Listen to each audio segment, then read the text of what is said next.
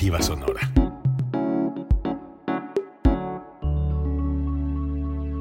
Código Libre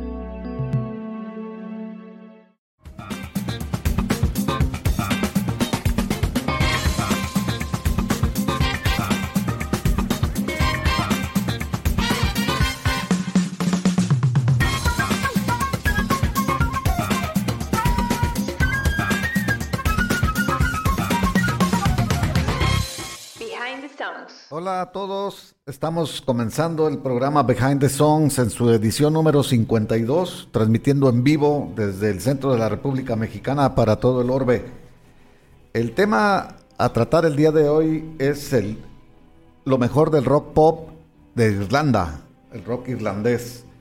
Eh, estamos en, en la sección de países que no sean el Reino Unido ni los Estados Unidos y hemos ya recorrido varios países. Hoy le toca a Irlanda, a la, República de Irlanda, este, que ha, dado buenas bandas. Gerardo, buenas noches. Tenemos un programa muy interesante también el día de hoy. Buenas noches Jesús y buenas noches y buenas tardes, buenos días a todos los que nos ven o nos escuchan por las diferentes plataformas de Código Libre en Spotify, en Google Podcast, en, Deezer, en Amazon Music y, bueno, aquí en Facebook y también estamos en www.códigolibreradio.com transmitiendo en vivo, para, como bien dices, para, para todo el mundo, ¿no? Este, Y estamos listos con este programa interesante. Fíjate esta temática que, este, que se te ocurrió, se me, se, me, ha hecho muy buena, hacer recorridos musicales por los países, básicamente con sus bandas representativas, las más importantes, las, los estandartes de la música para cada país y nos, nos cuesta mucho trabajo este, seleccionar cinco bandas que es las que caben en una, cinco canciones que caben en una hora, pero pues nos vuelve a ilustrar y nos vuelve a meter en este en, en todas esas bandas que hicieron eh, pues, cosas muy importantes en diferentes países, incluso esos mismos países los han destacado, eh, en este caso en el ámbito musical. Hoy vamos con Irlanda, ¿no? Que, que, ciertamente está muy despegado de, de Inglaterra en cuestión de, música y, de bandas y también de producción, aunque sean vecinas. aunque pareciera culturas similares, pero hay, rasgos que son distintivos de la República Irlandesa. que, bueno, todos sabemos que un tiempo estuvieron bajo el yugo de, Inglaterra. Entonces, este, cuando se logran independizar, pues este, hacen, refuerzan sus sus orígenes y sus sí y, se nota un nacionalismo un este, nacionalismo muy muy exacerbado por, precisamente porque esa, esa, ese yugo que tuvieron durante tantos años. Este, y lo muestran en la música, y de hecho varias de las canciones que, que, se seleccionaron para hoy demuestran el momento social que, que, se vivió y este y se destaca precisamente. Y se aplica en todos los ámbitos, en la literatura, ah, tuvieron sus auges muy, Bernard Shaw, Oscar Wilde, todos esos son irlandeses. James Joyce.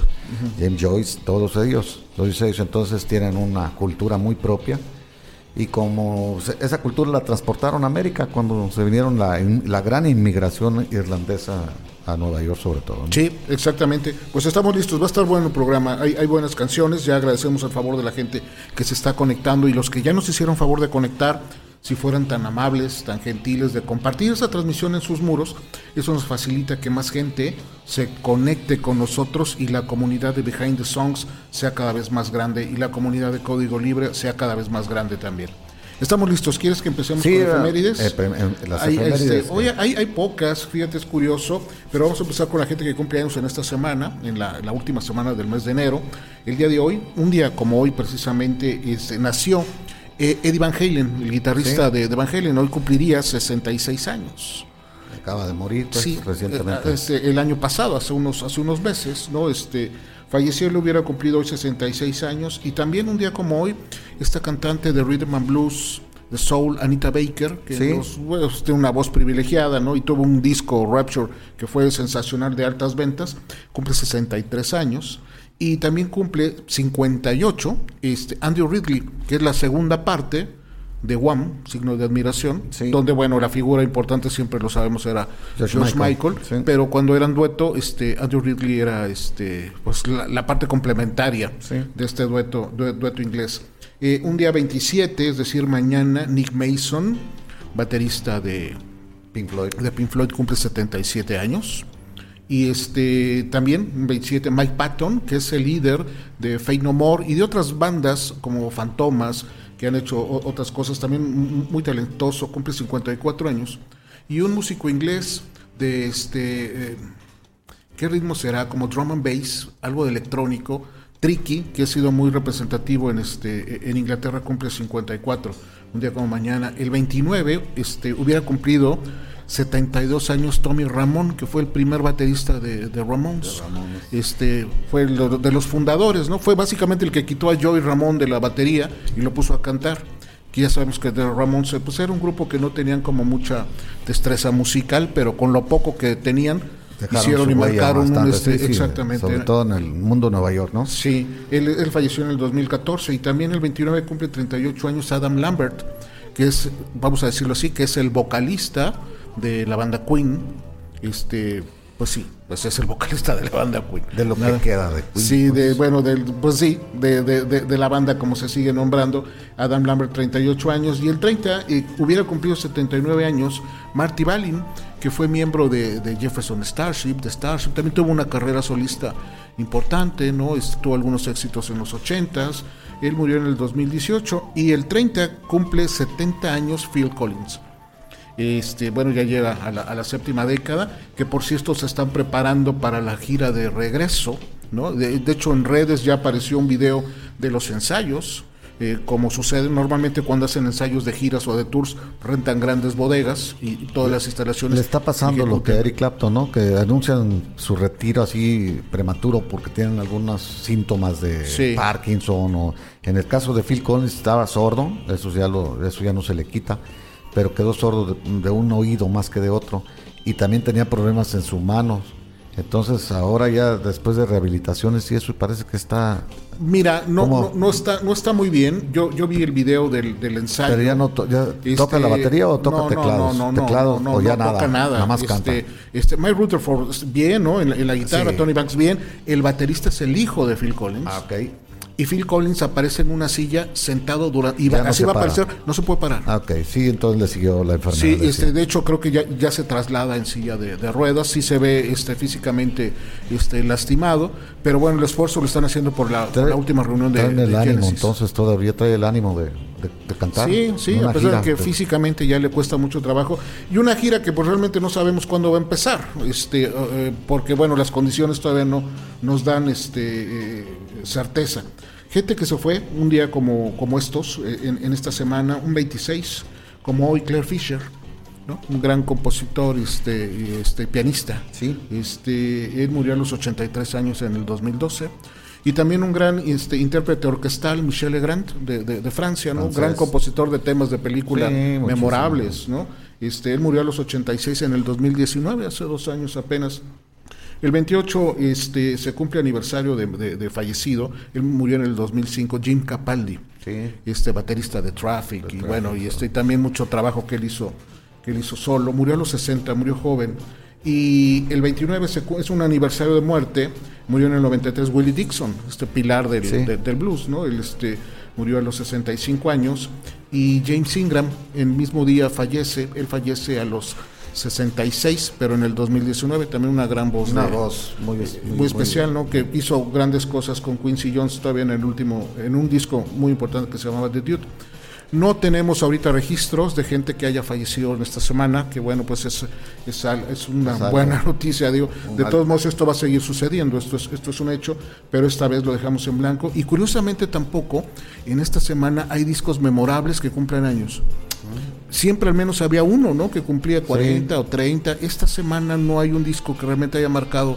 Sí hay lanzamientos de discos, claro, pero no hay uno que haya marcado un hito en la, en la historia de la música, ¿no? Entonces por eso hoy no, no mencionamos ningunos. Y como fechas, este, un día como el 27, es decir, mañana, pero de 1956, es decir, hace 65 años, Elvis Presley lanza Heartbreak Hotel este, pues, pieza fundamental del rock and roll. Y fue cuando despegó, pues. Exactamente, hace 65 años. Gran éxito. Y un 28, pero de 1985 es cuando se graba el tema de We Are the World, este combo de grandes artistas musicales de los 85, 80 en el 85 que se juntan para hacer un tema que... Dirigidos por Quincy Jones. Es correcto. y La letra de Lionel Richie Lionel y Michael Jackson. Michael Jackson, dos, exactamente, sí. ¿no? Una, una canción memorable con los grandes artistas de ese tiempo, que si ahorita hacemos un recuento, vemos que la gran mayoría sí se convirtieron en, en- en- en- en leyendas. Muchos todavía siguen vivos, la gran mayoría de ese momento, Pues sí, ¿no? en leyenda sí. Sí. Allí ya eran exitosos, Ya eran la gran exitosos. mayoría, porque si no, no los hubiesen invitado, pero sí, casi todos trascendieron. Casi eh, todos trascendieron. tiempo. Sí, realmente tiempo, de los sí. que aparecieron, muy Sí. pocos se perdieron. Si, si no es que uno Tina o dos. Turner, está- Todos. Está este, Eh, bueno, Bruce Lauper, está.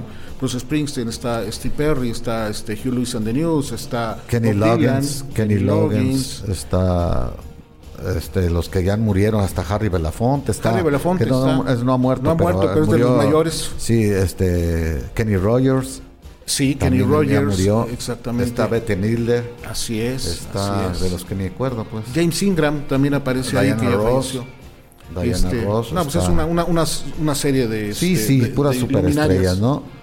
Y, Eh. este, y, y bueno, pues esas son las efemérides que tenemos nada más para esta semana.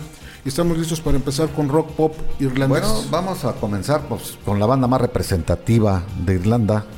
El formato del programa es pasar las canciones primero y luego comentarlas, así que vamos a empezar con la banda U2 y el tema Pride in the Name of Love.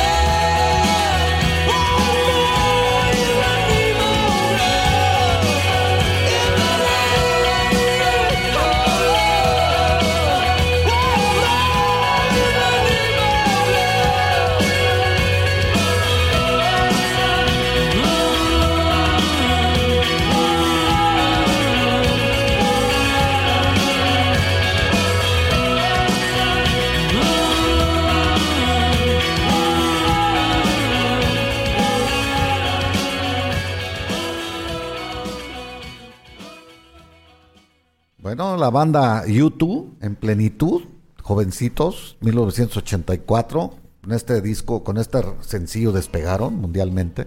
Vamos a, a- Sí, estoy ya habían grabado algunos discos, pero con este álbum, el, el álbum se llama Unforgettable Fire, el fuego inolvidable, ¿no? Sí, este, creo que dices correcto. Este es el, el disco y yo creo que este es el tema que los lanza ahora sí a la, este, eh, a, la, a la- a la gran escena, ¿no? Este, ya habían tenido un éxito Sí, importante, ¿no? Este, sus primeros discos, el Boy, el, el October, el, el War.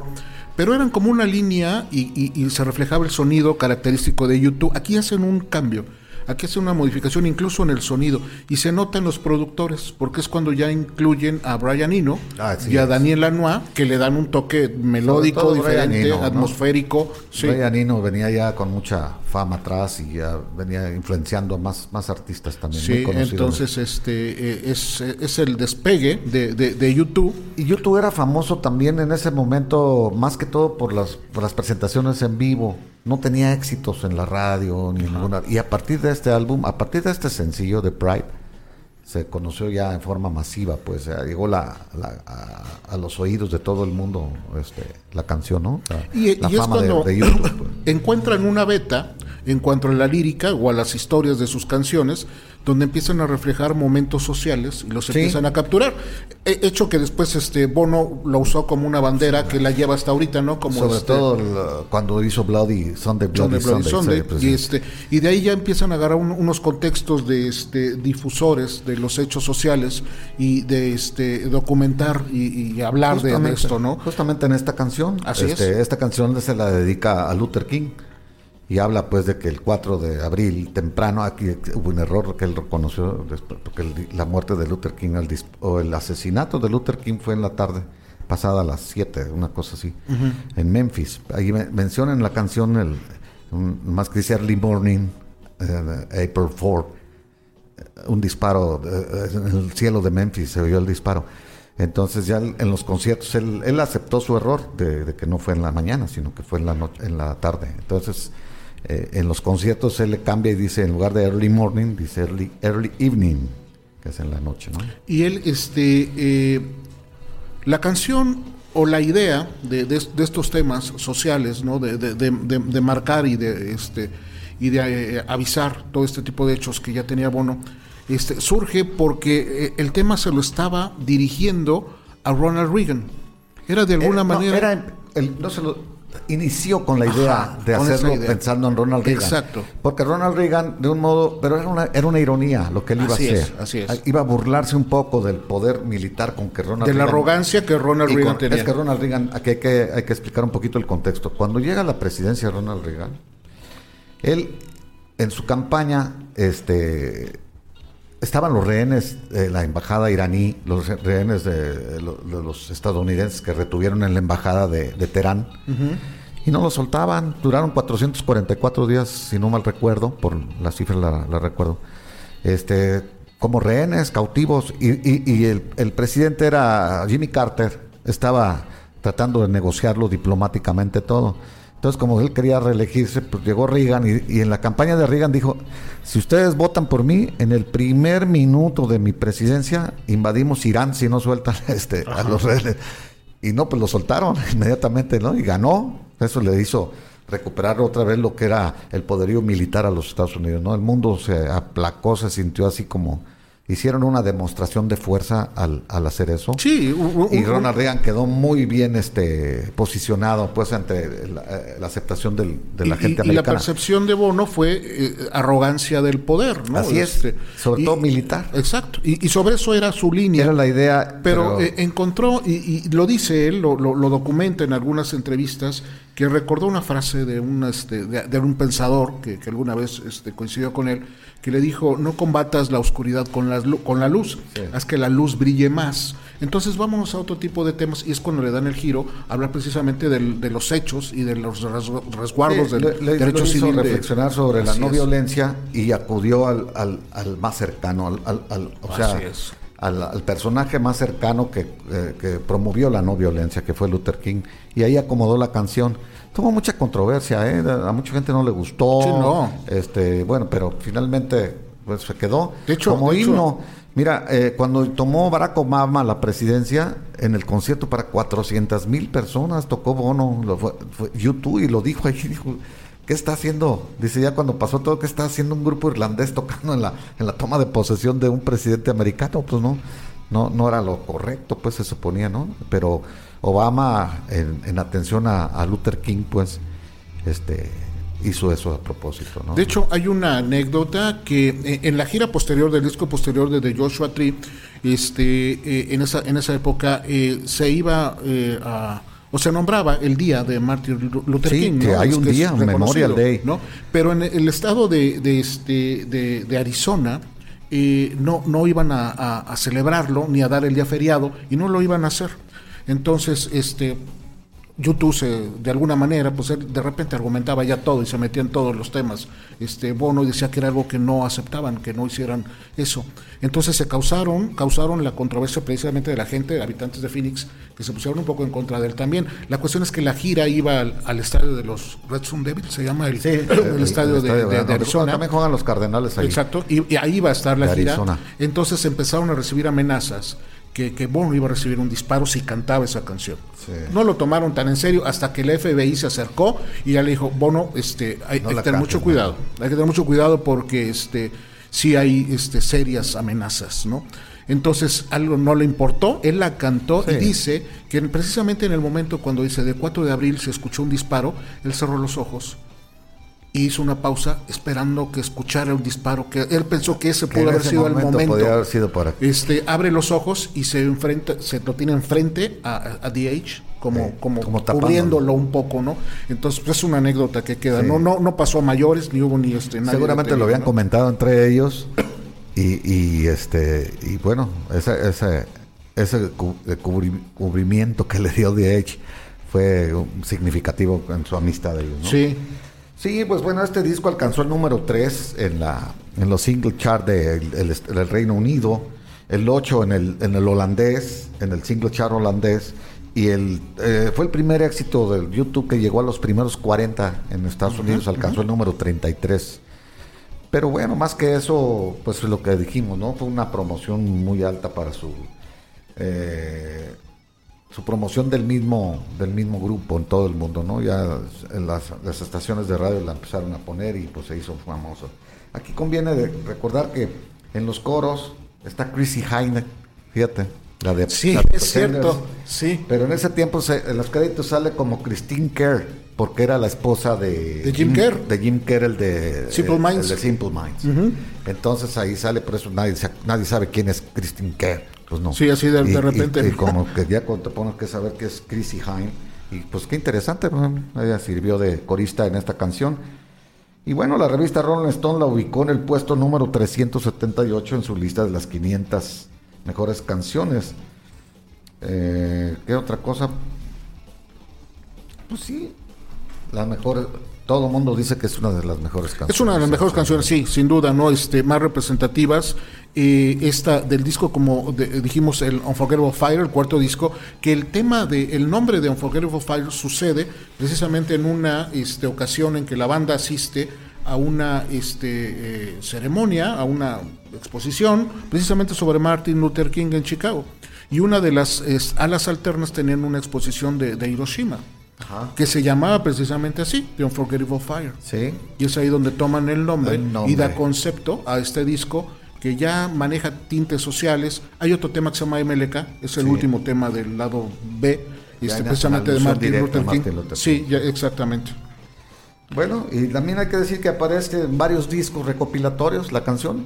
Ellos siempre es de las canciones que más han tocado en los conciertos, casi nunca falta esta canción en los conciertos, está muy, es muy esperada por el público siempre. y que la, y la gente la corea. Así es. Es No, ahí es en sí, el sí. juego de este. Y este y aparecen otros discos pues recopilatorios y también en el eh, eh, como en, en lo mejor hay un disco que es 1980 1990 así se llama. Sí, el hits, recopilatorio. El, el YouTube 18 singles y Rattle at Home que es una versión ahí la versión es en- vivo. Sí, Esa muy buena, muy buena, sí. Muy bueno está. Y en videos pues de la banda como El YouTube Go Home, live on, from Slane, Slane Castle, está bueno, es en el castillo de Slane, allí en, en Irlanda. Es un regreso de YouTube a, a su tierra, pues a cantar en vivo. Y el Live from Chicago, eh, su- eh, Live from Chicago, el Vértigo se llama ese, ese tour, Vértigo Live en Chicago, que es muy bueno el concierto, también es, está, es el circular el, el- el escenario y gira, Sí. va girando, ¿no? Y ahí, bueno, prendió todo. El Chicago, eh, el Zoo TV, el Live from Sydney y el Pop Mart Live from Mexico City, que yo creo que fue el que fuiste, ¿no? No, yo fui al, prim- al primero de Ah, todos. Fui al primero de todos, que fue en el Palacio de los Deportes. Todavía la banda no. Era el Acton Baby, la gira del Acton Baby, lo recuerdo. Y, y, y me- y fíjate que curioso, me quedé con boletos del Pop Mart. Y de verdad, de verdad, pre- preferí regalarlos. ¿Ya no quisiste ir o No, qué? ya no quise ir. Esta es, es- es- esto es. ¿Y cuál es la razón? No. ¿No te gustó? no, sí, sí me gustaba, pero ya no era la pasión que yo tenía por YouTube en, e- en esa gira. De hecho, se me bajó considerablemente. Ah, qué curioso. Con- el Acton Baby fue el disco que hasta Bueno, ahí sí. y después ya no, ya, no lo sentí. Ya, fue ya raro. ¿Crees que no evolucionó eh, YouTube? Creo que se fueron para otro lado. No estoy diciendo ni que sean malos, no estoy pop. diciendo que, que no sean trascendentes, que no reconozca su trabajo, pero ya no era lo que yo había sentido Sí, con los cuatro cinco primeros eso, o sea, ya no, ya no sentías que era el YouTube, pues. o sea. Sí, algo pasó, ¿no? Pero bueno, este banda de Dublín, Sí. ahorita que estamos hablando de, de- de Sí, Irlanda, ellos son de son dublinenses, ¿no? ¿Quieres que lea algunos comentarios Sí, de la gente que ya está conectándose? Se hacen, se hacen favor este, de, de compartir, es muy bueno y les agradecemos mucho que puedan hacer eso. Háganos ese favor de compartir para que tengamos más grande la, la comunidad y que nos en la- Y somos entrelacemos muchos, pues por- a través del programa. Este, Marilena Solares, gracias, conectada, buenas noches. Salvador Adame, gracias, como siempre. Eh, Peter Pong ya está aquí con nosotros. Javier Martínez también desde Estados Unidos, ¿verdad? Javier sí, Martínez. ahora está en Phoenix él. En Phoenix, ok. Ya no está Este, en Minnesota. Digo, allá Sal- en Wisconsin. Salvador Adame eh, Sí, él sí dice, está en Minnesota. eh, yo fui al concierto de Phil Collins hace dos años y las lágrimas se me derramaron al verlo entrar al escenario apoyado por dos personas, ¿no? Sí, ya no todo su concierto lo hizo sentado. La voz no cambia y él dijo, sí, todo el concierto lo hace sentado. Entonces, pues la figura, pues sí te mueve un poco verlo así. Eh, Juan Trieme, saludos desde San Luis Potosí, saludos hasta allá. Juan Guzmán Loza conectado también, qué bueno. Este, eh, ¿quién más? Fernando León desde Chiapas, un saludo y un abrazo, amigo. Eh, ¿Quién más vi aquí? Este, Pascual, saludos, buenas noches, listos, cómodos, así debe de ser, escuchando música y anécdotas. Esto es lo que hacemos juntos en comunidad. Eh, Carlos García Arey ya conectado. Este, el programa da historia y cultura, eso es lo que queremos. Y aparte compartir y charlar juntos en algo que nos gusta mucho, que es la, que es la música. Saludos, Mario Heredia López también, saludos. Y este, estamos listos. Jesús, ¿quieres que vayamos con más música? Vamos a seguir con el programa, ¿verdad? Canciones, pues este, música irlandesa. Esta banda que sigue, bueno, vamos a, poner la canción y luego hablamos de ella. La banda se llama Team Lizzy y la canción se llama The Boys Are Back in Town. Los chicos están de regreso en el pueblo.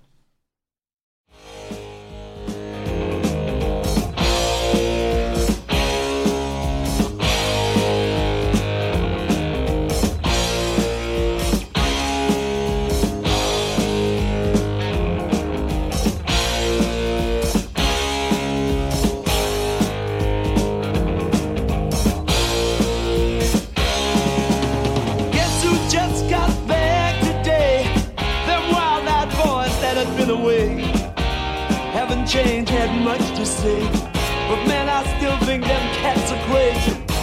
They were asking if you were around, how you was, where you could be found. Told them you were living downtown, driving all the old men crazy.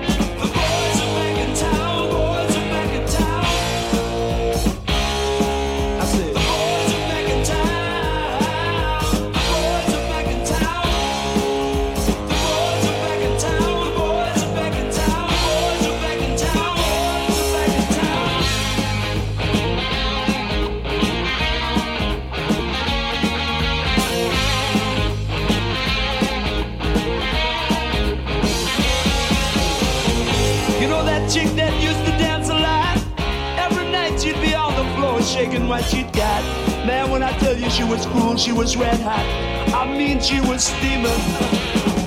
And that time over at Johnny's place, well, this chick got up and she slapped Johnny's face. Man, we just fell about the place. If that chick don't wanna know, forget her.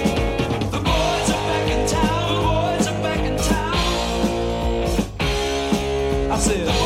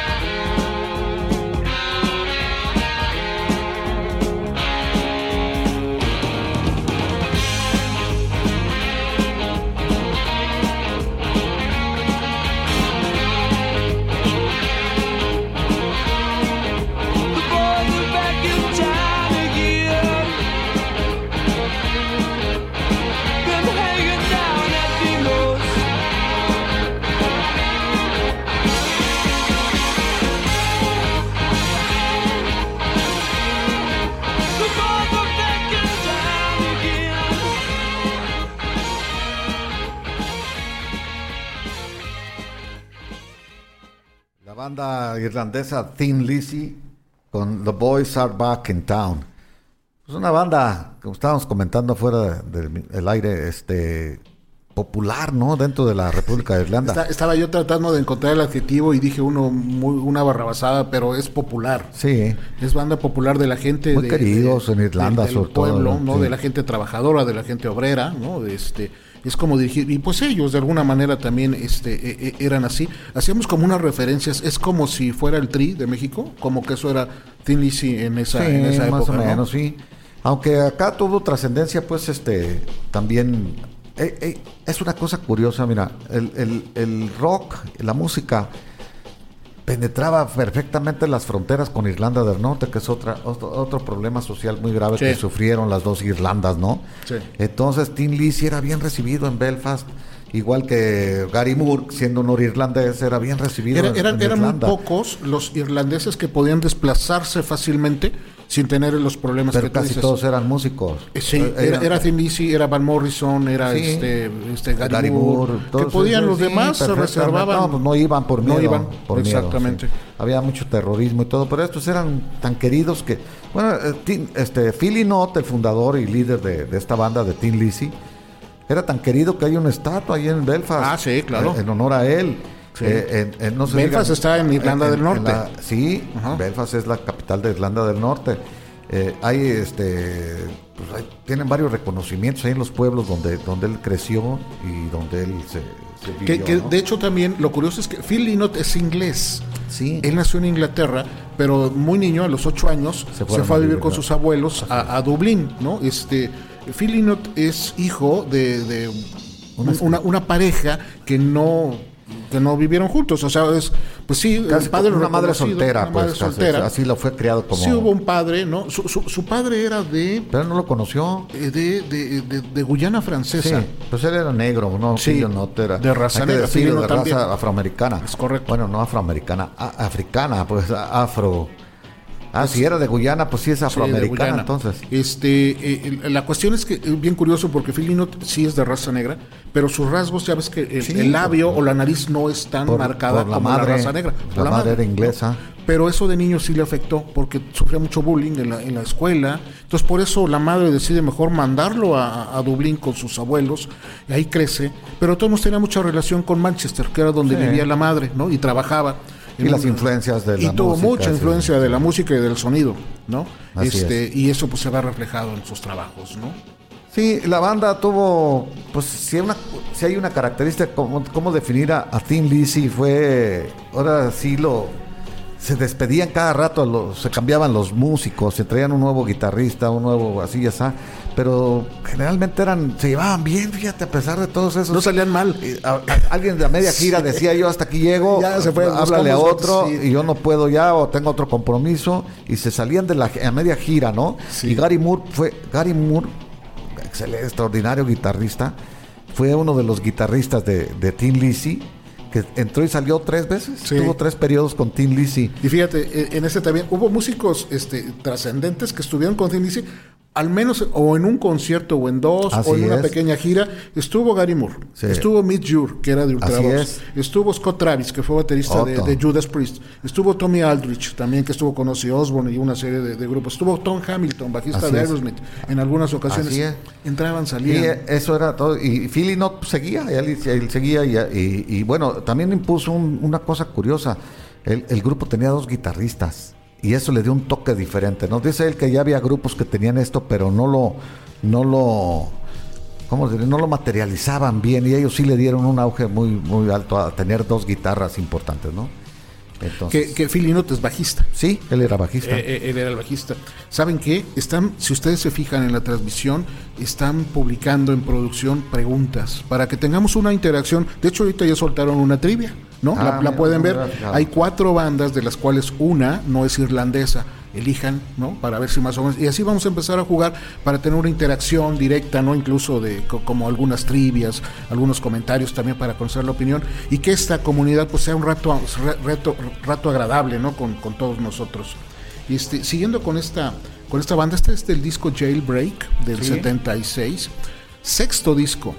La banda tuvo cinco discos anteriores que solamente uno o dos Sí. habían tenido algunos éxitos menores. y locales, Sí, generalmente ahí locales de Dublín, alrededor de Dublín. que, que no fu- fueron tan fuertes. Y como decías, la disquera les tuvo una paciencia La tremenda. ciencia increíble. o sea, Tremenda. En aquellos tiempos no, no se tenía tanta paciencia. Vértigo. Records era su, su- su disquera. Y, y de hecho, este fue como el ultimátum. Le dijeron, mira, si en Jailbreak no funcionas, este, ya estuvo, se acabó la banda. Y ellos lo sabían, ¿no? Sabían que esta era su última oportunidad.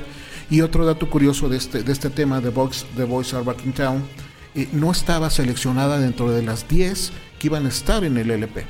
Normalmente cuando hace una banda un LP, hace un bloque de canciones, 15, 18, Ah, para claro. después hacer una Sí, reducción. hacen una ¿no? selección y una selección. Toman los tiempos y ver cuál. Exacto. Entonces ahí es como el productor y la banda acomodan y se dieron cuenta, bueno, no la eligieron de entrada, pero la disquera y el productor dijo, no, esta, esta canción debe de entrar.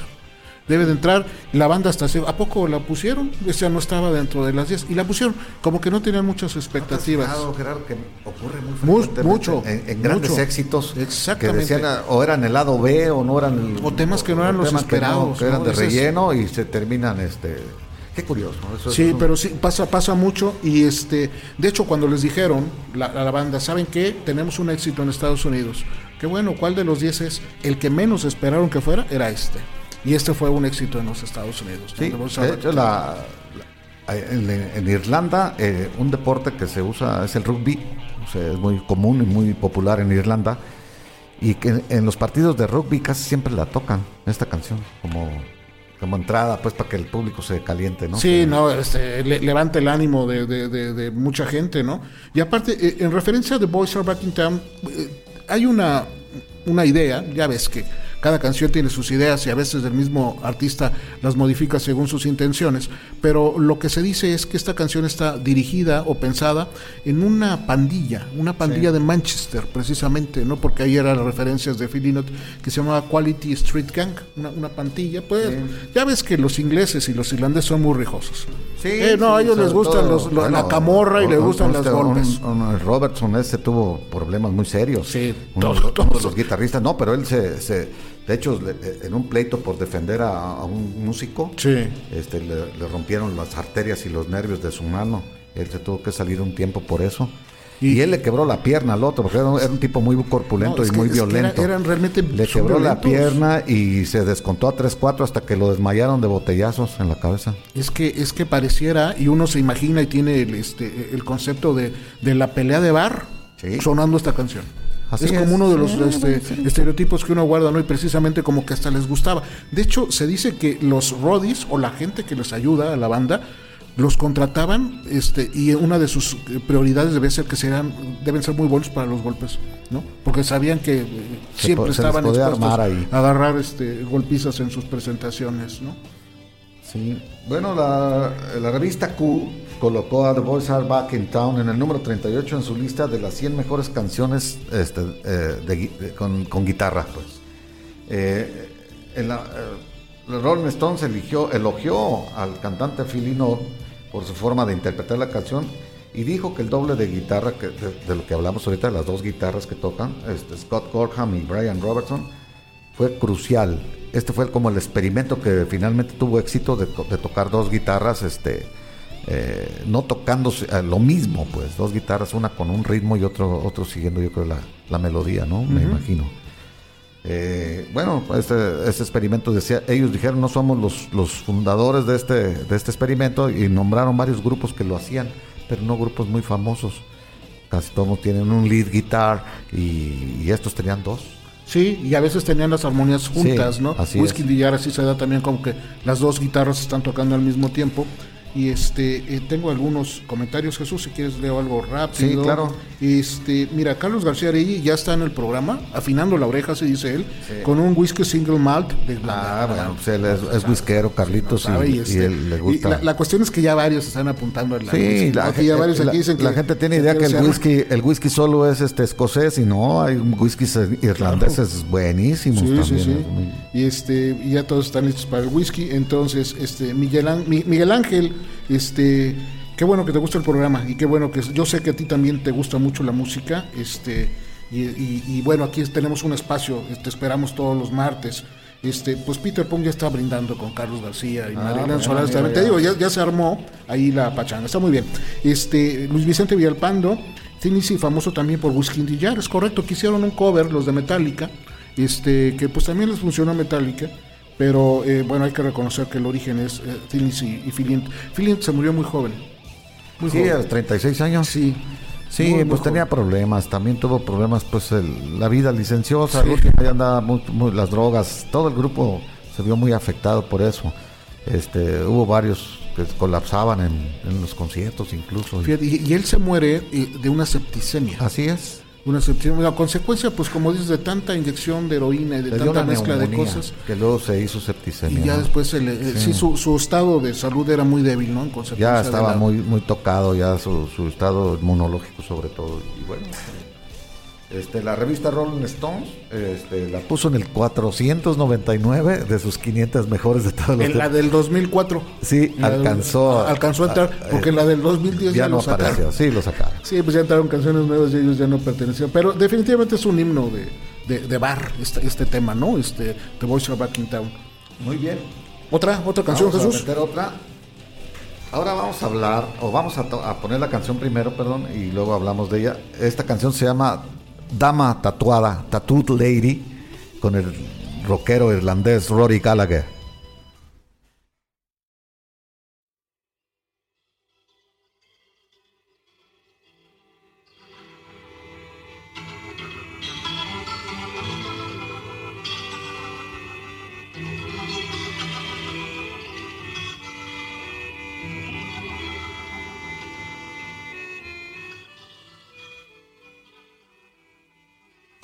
tattooed lady,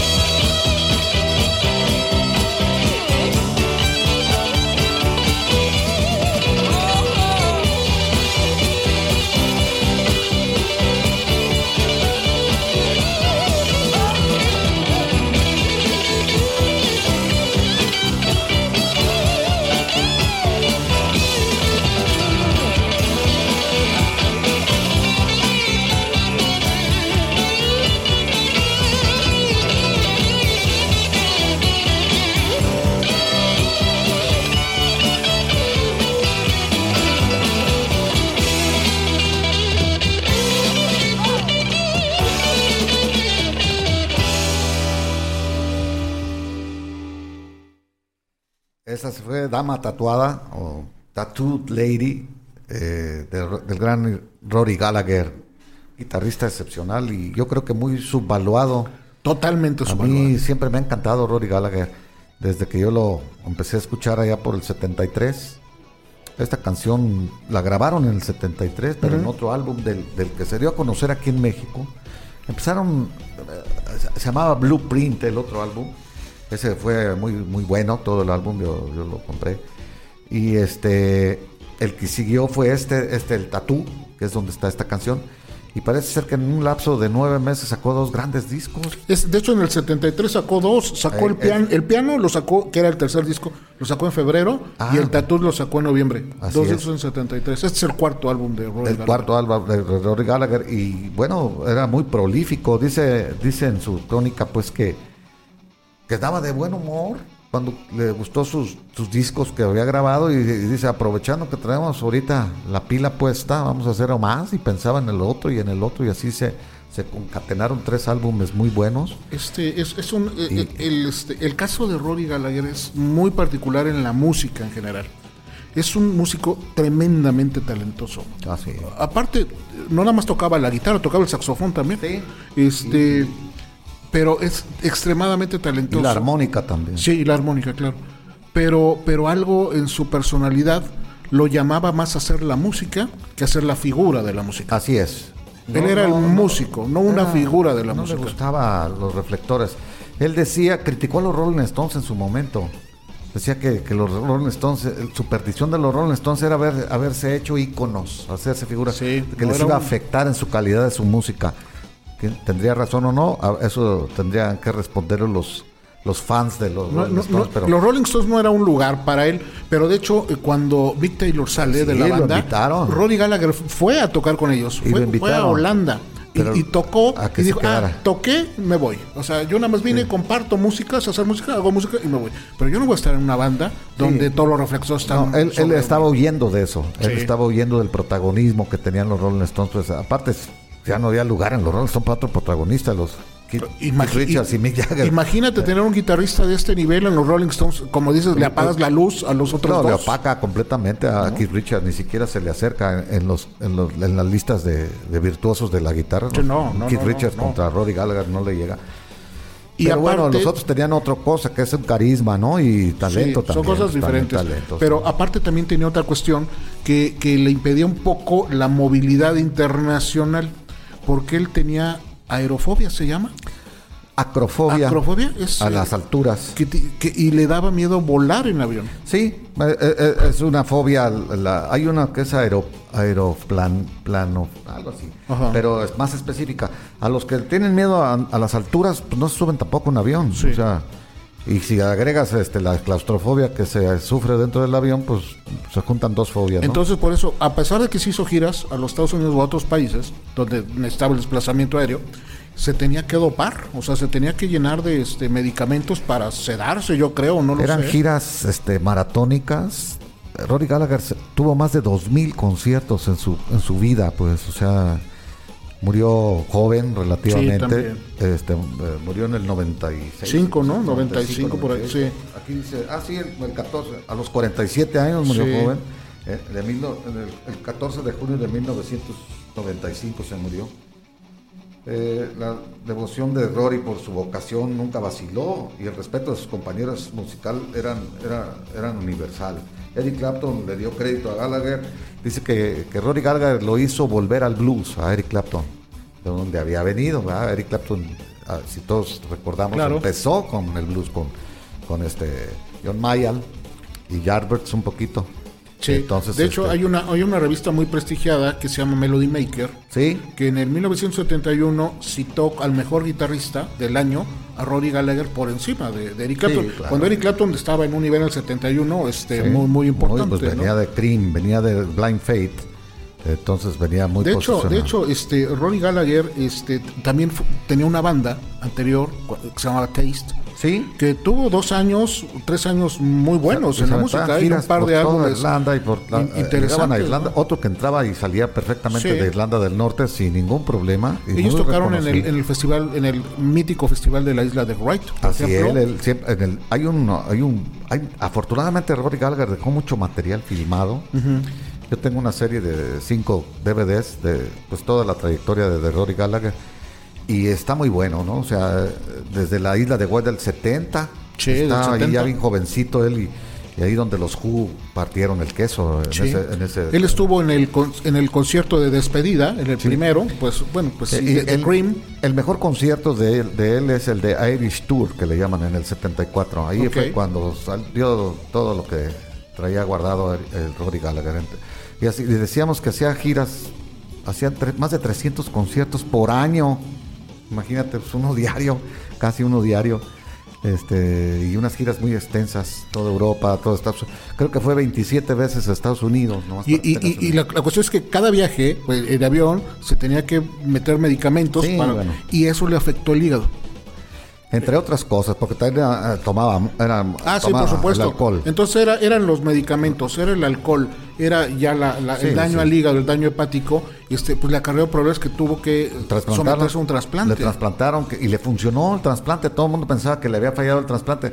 Simplemente tuvo una infección de otro tipo. A veces son infecciones urinarias. No estoy seguro aquí en este caso, pero casi siempre son infecciones urinarias o, neu- o neumonías que luego se hacen septicemia y con el hígado este, trasplantado, pues eh, Sí, vamos, se y- hizo una pues catástrofe. falleció, este, y muy- muy falleció joven, ¿no? Como dices. 47 años, ¿no? Este, eh, Rory Gallagher, Sí, el, el álbum Tattoo salió el 11 de noviembre del 73 y hicieron una remasterización en el 2018.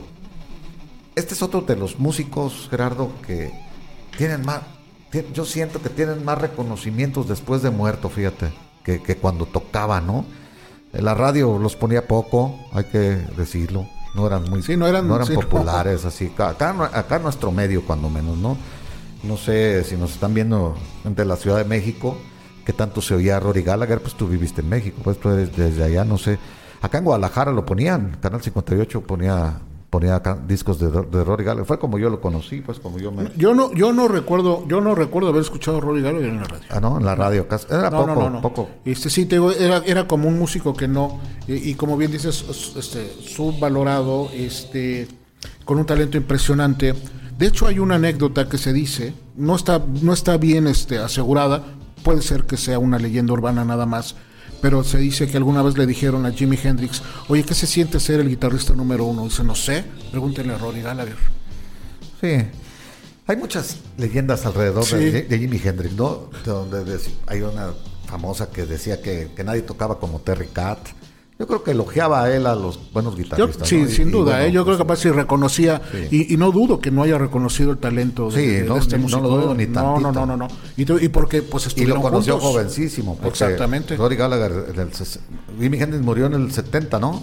Y estuvo en el Festival de Isla de En la White. isla de White y, y lo conoció jovencito a, Exactamente. a Gallagher, ¿no? Pues es lo que tenemos, la historia de un bluesman discreto, Sí, podemos decir. día hay que hacer un programa de Rory Gallagher. Yo, Para- para tener- sí, porque hay música buenísima. ten- Buenísima. este, Escogimos Oigan, Lady. pues. estamos poniendo preguntas en la, en la, en la transmisión para que eh, tengamos una interacción directa. Ahí pónganle la- lo que crean y después ya vemos los resultados, a ver cómo salieron. Van a seguir saliendo quizás una o dos más para hacer interacción y como les recuerdo compartir, dar like, comentar. Veo ya que hay comentarios este, entre ustedes mismos, la comunidad de Behind the Songs, y eso es muy bueno y esa es la intención. Vamos con la música, Jesús. Parece que no hay comentarios de Gallagher. no. No sé si No. ninguno de los que nos está escuchando conoció lo haya conocido, o- o pero tiene si tienen algo aquí los aquí lo recibimos. Bueno. más música. Entonces vamos a continuar. Ya vamos adelantados, ya casi son las nueve. Entonces vamos a, a- meterle velocidad. La siguiente canción es del grupo irlandés The Cranberries y la canción se llama. Zombie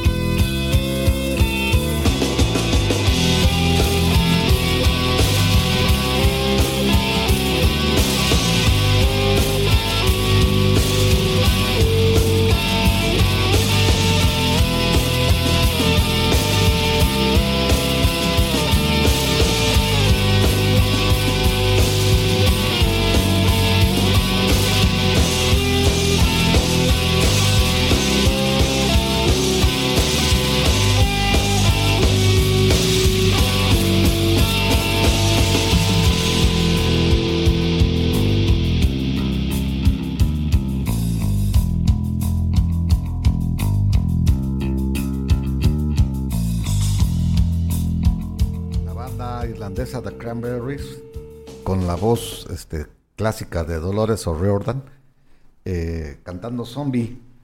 Buena banda, ¿no?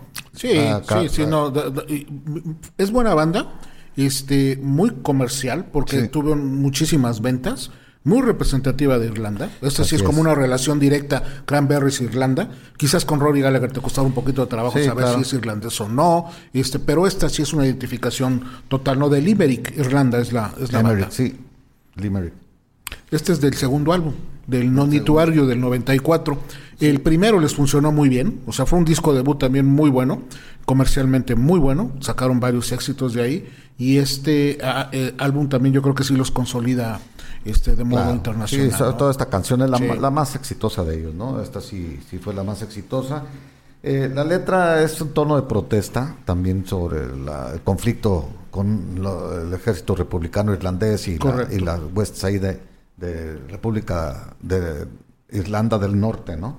Eh, la conflicto también, pues, es un conflicto social que ahora ya se ha resuelto bastante, pero pues es- hay que recordar que Irlanda, la república, es, católica y Norirlanda es protestante, pues, este, y eso es los católicos contra los protestantes en Belfast, pues es, es- Sí, sí, esas luchas es que a veces no se, no, no se entienden que en, No. que en la actualidad todavía suceda, ¿no? Pero, pero así sucedió, casi 25 años de, de, este, de disputa, ¿no? Y, este, y, y de conflicto este, en, en ambas partes. De hecho, este, el ejército republicano irlandés eh, detonó unas bombas En en. Inglaterra. Sí.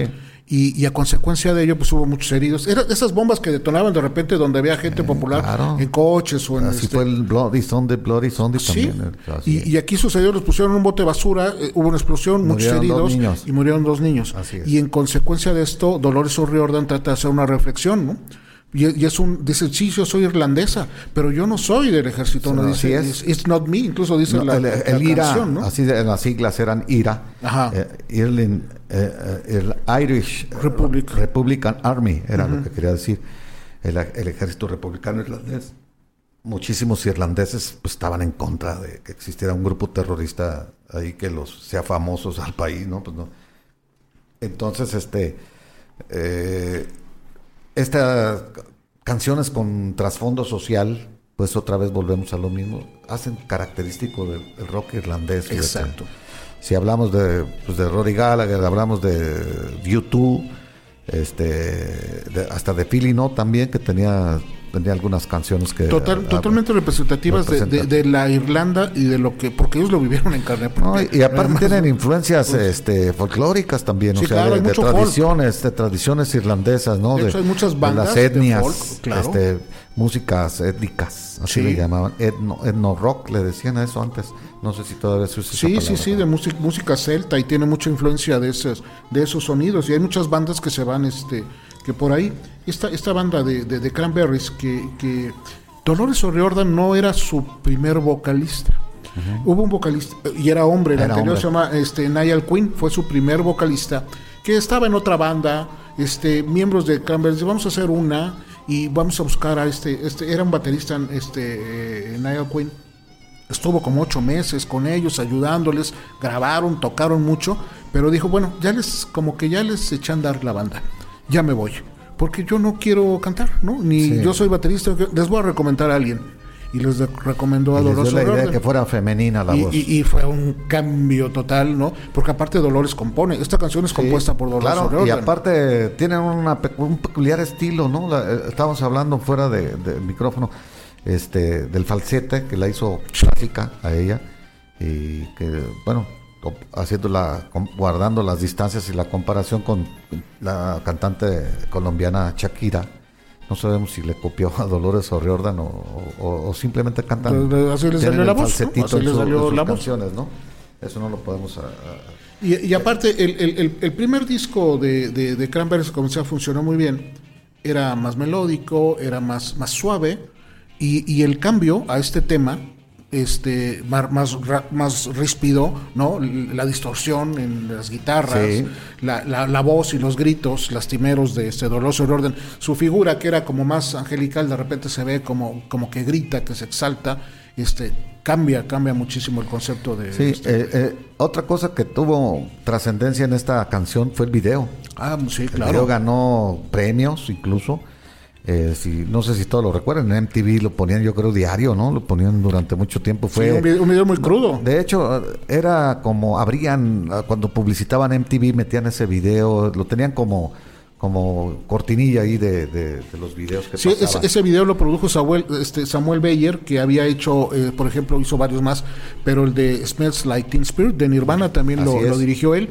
Entonces era un video en blanco y negro donde Sí. se ven imágenes de, de- de- del conflicto, ¿no? Este, de, Ah, bueno, eh, eh, acá en el de en el de zombie es ella Sí, pintada sí. de dorado. Ah, ¿no? sí, dentro, ella está Eh, pintada de Ella dorado. está pintada de, de- Y luego hay- hay- oro. hay imágenes- y hay imágenes del ejército patrullando. eh, exactamente. ejército inglés Sí. Patrulla- patrullando Irlanda del Norte. Imágenes reales. Sí, imágenes no reales este, de cómo caminaban en las calles vigilando que no hubieran este eh, in- incursiones de, de Irlanda, pues de la República de, De, Irlanda. de hecho, ese video estuvo vetado por la BBC y por la RT. La BBC es la, la- la, este, el canal de, transmisión de, Inglaterra y la RT es el canal eh, oficial de, Irlanda, precisamente por lo, por lo fuerte del, de- del mensaje. Pero bueno, este, las plataformas posteriormente hicieron lo suyo y, y YouTube, el video en YouTube, el año pasado se convirtió de los pocos videos creados o producidos antes de que la plataforma de YouTube existiera, es de los pocos videos que han rebasado los mil millones de reproducciones. Así Son es. pocos. Sí. Este, digo, normalmente los que han rebasado se hicieron, perdón, posterior a la- al, al- lanzamiento de la plataforma. Así Pero es. estos que eran videos de antes, era difícil que llegaran hasta esos Claro. números. Y, y llegó, o sea, es de los videos que tiene más de mil millones de, de- de reproducciones, que no es nada, nada sencillo, muy original, ella eh, se basaron en el martirio de San Sebastián. Eh, Ella aparece con la postura de San Sebastián. San Sebastián. De hecho, está en una cruz, Sí, hay una cruz San. Sebastián, eh, hay que recordar, un santo católico, pues, este que fue eh, como ejecutado con flechas. Sí. Bueno, hay que a- a- a- ampliando un poquito la, la información, San Sebastián es el patrono de la Piedad Michoacán. Sí, que un cierto. tiempo se llamó San Sebastián, este pueblo se llamó así. Este, este, este tema eh, no, no es elegible para que trae las listas porque no se editó como sencillo. Era lo que habíamos hablado que, que hacía Inglaterra de repente, que se guardaba los, los temas para editar No, pero sí fue, sí, sí fue sencillo. Sencillo no. Este, eh, fu- funcionó la venta del disco. Entró a las listas de popularidad porque hay otra categoría de Airplay que son las canciones sonadas. Pero como Es este como es sencillo no lo sacaron. sencillo del segundo álbum del estu- de estudio No Need to Argue del grupo Cranberries, publicado el sencillo el 14 de septiembre de ¿Lo tienes como publicado? 1994. Sí, así es. En, en Estados Unidos o en Inglaterra. En todos lados. Yo creo, no dice aquí dónde exactamente, pero dice es el primer sencillo del segundo álbum de estudio No Need to Argue del grupo irlandés de Cranberries. Yo- yo lo tenía reconocido el así. 14 de septiembre del 94. Y, y- y por eso no lo tenía. A lo mejor en no Inglaterra, encontré. que era muy Sí, común, en que, pues, Inglaterra no, no, no, metían sacaban el sencillo. sencillos, ese- si recordamos a Queen, a otros grupos que no sí, que en. Inglaterra no salen Led y en Zeppelin. América sí. Que en América, Estados Unidos sí era, ahí era, era- el diferente juego. probablemente eso haya de haber pasado. Sí, eh, la canción Zombie fue el número 3 en Irlanda, el 14 en, en Reino Unido y el 22 en, en los Estados Unidos, 19 en Canadá y número 1 en Alemania, Australia, Bélgica, Dinamarca, España y Francia, casi toda Europa, número 1. Este, Y eh, dos en el Eurochart, ya, ya cuando recopilan de toda Europa, Ajá. fue número 2 en el Eurochart Hot 100 en el 94. la- la- el, el tema y el álbum está este, eh, editado por Island Records. Antes de que saliera, hubo una reunión de los miembros con la disquera, incluso trataron de disuadirlos de que no lo publicaran. O sea, la disquera dijo, este es un tema muy fuerte, este tema no va a funcionar en el radio, este tema puede causar más, este, más problemas, no lo metan y la banda se aferró a que sucediera y, y se lanzó y bueno, pues el éxito que, que- que reconocemos hasta, hasta ahora. Y otro dato curioso, lo lanzan en Woodstock 94. ¿Te acuerdas de ese festival raro que hicieron para celebrar los 25, 25 años de Woodstock. Este, eh, la banda es, es invitada, ahí es donde lo estrenan y semanas después el, el IRA es cuando dice este da el alto al fuego no Sí, Este, hacen una- un, un cese, un cese al fuego y ya se termina de alguna manera ese, ese dolor de 25 años Sí. de este de, de la gente de, de Irlanda Bueno, pues llegamos a la última, a la última canción. Ahora es así primero la, hablamos de ella un poquito, Sí. no tenemos ya Rápido, mucho hay, hay- hay dos comentarios rápidos. José Ramos, que este que he visto que sabe muchísimo de música. José Ramos es un de música. eh, rockero de los Oh, sí. 70s y 80s, eh, sobre todo. De Los Ángeles, dices. ¿Está Vive en Los Ángeles, Los sí, pero él es de- del Distrito Federal. Es que, que sí él escuchó el disco de donde venía Tattoo Lady de los 70s, un amigo de él tenía el disco, pero en radio nunca escuchó a Rory Gallagher, Sí, no, Tengo que no, no era muy- como- no era muy comercial. muy comercial. Y, y Juan José Romero, eh, lamentable la muerte de Dolores O'Riordan, es correcto, murió hace dos años exactamente, casi dos años, el 15 de enero. Sí, a El dos 15 años. de enero. ¿Cómo? Juan José dije.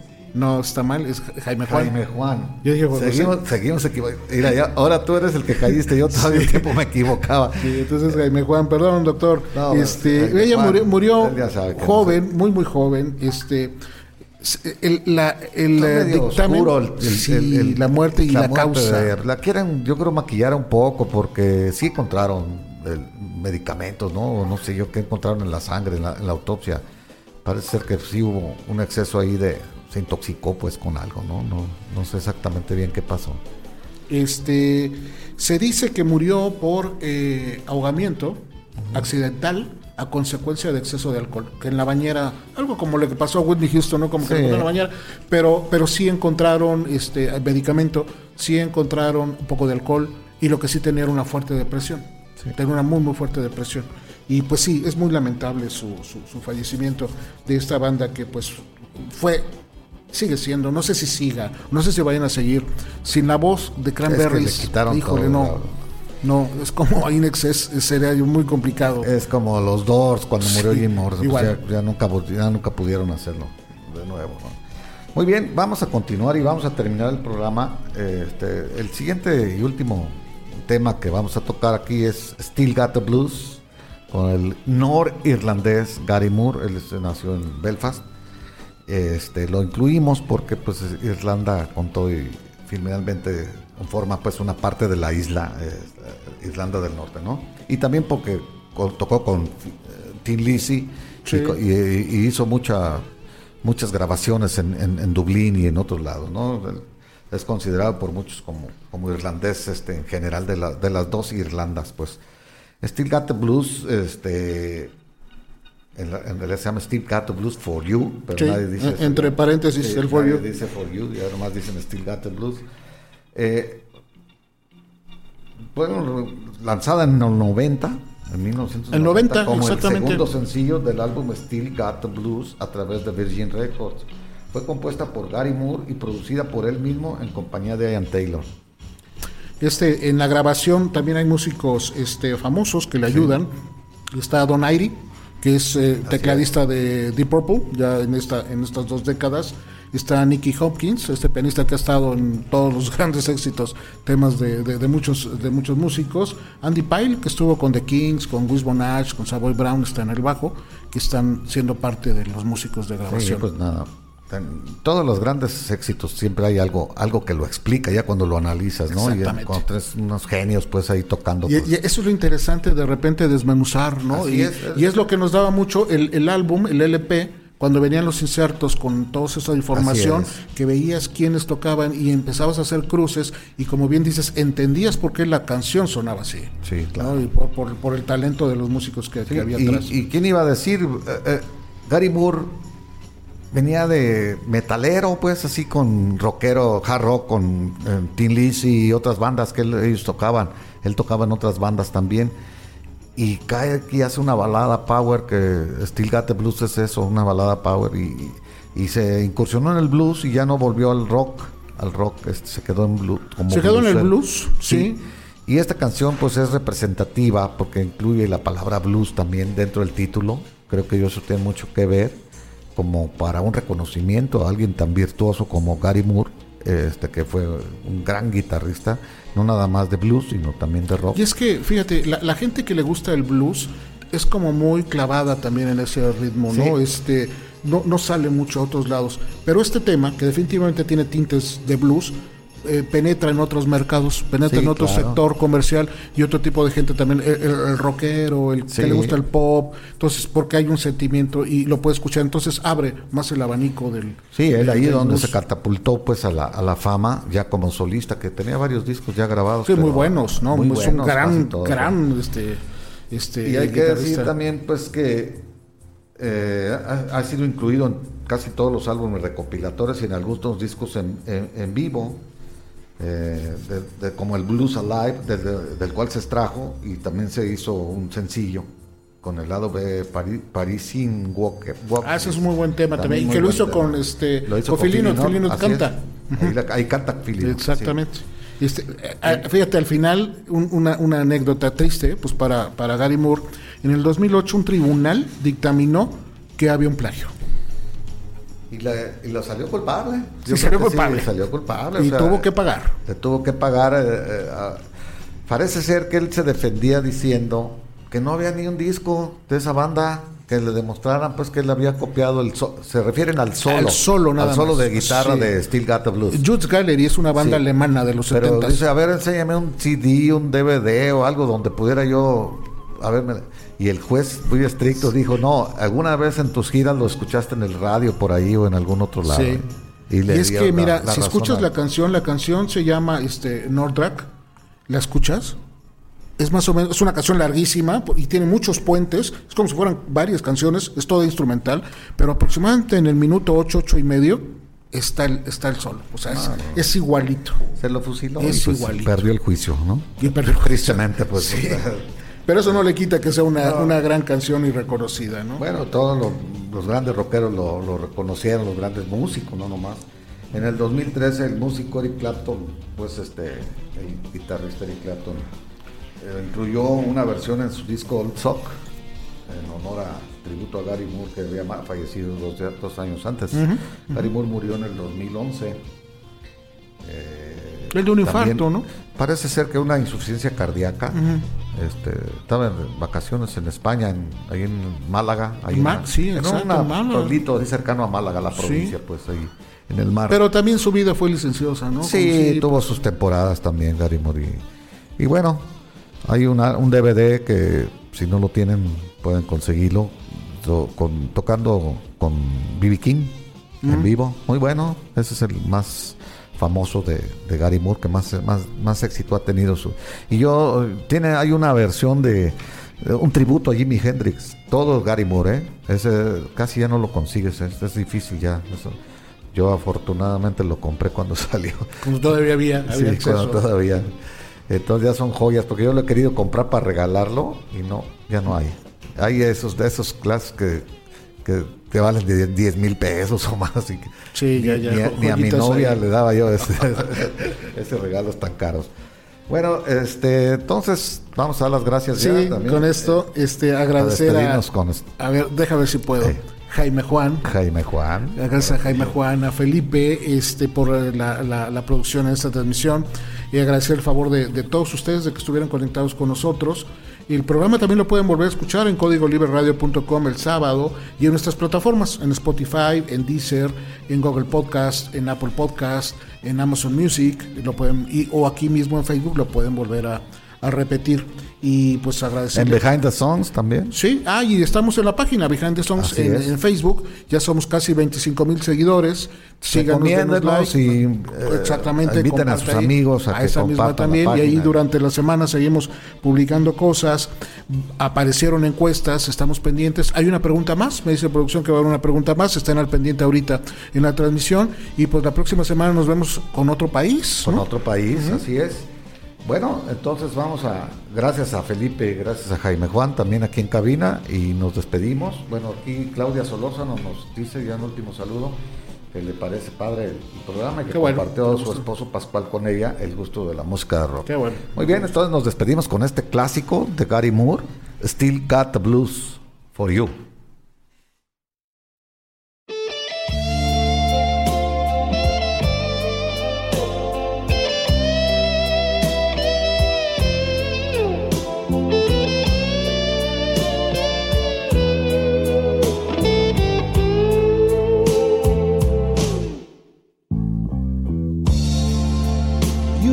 Be so easy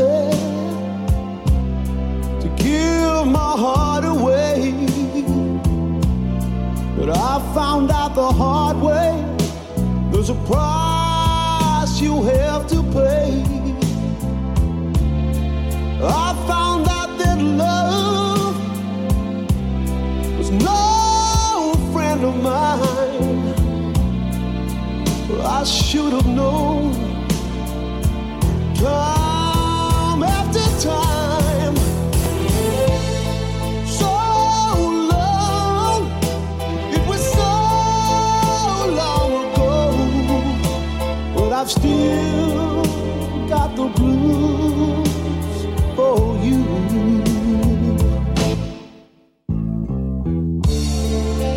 Used to be so easy